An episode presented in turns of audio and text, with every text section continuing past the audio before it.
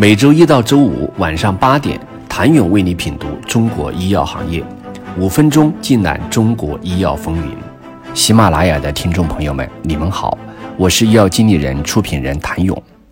经基石董事会考虑并慎重决定，基石药业在苏州的产业化基地于二零二二年十一月四号暂时停工停产。原因主要是考虑到目前并无大批量生产的明确计划，降低企业运营成本等等。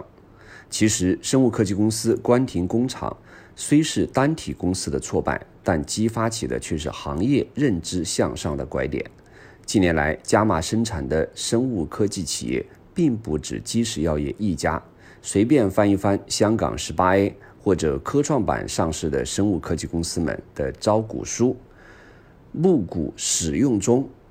几乎全都把自建生产基地列入一项重要开支。仅2020年后开始建厂的生物科技公司就有数家。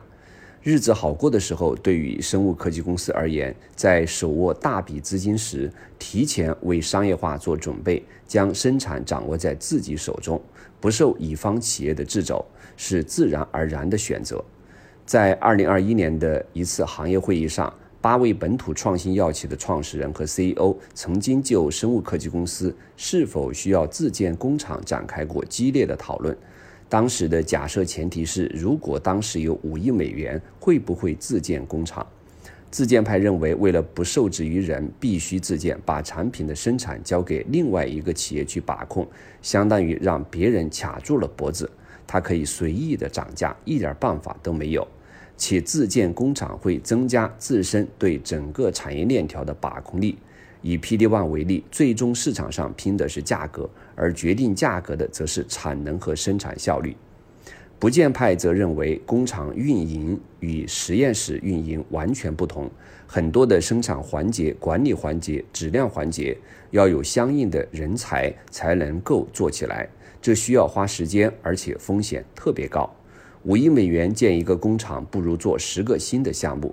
也有居中派，他们则认为，当公司只有一到两个产品时，可以考虑委托生产；但当公司产品逐步增多到四到五个时，就需要自建工厂。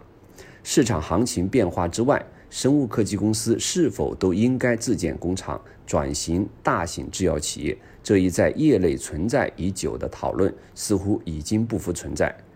线下，当大手笔、大面积、大投入的生产基地建设与生物科技公司们资本寒冬下赤裸裸的生存困境这对矛盾共生体出现对撞时，该选哪一头，成为已经开工建厂的生物科技公司们需要思考的问题。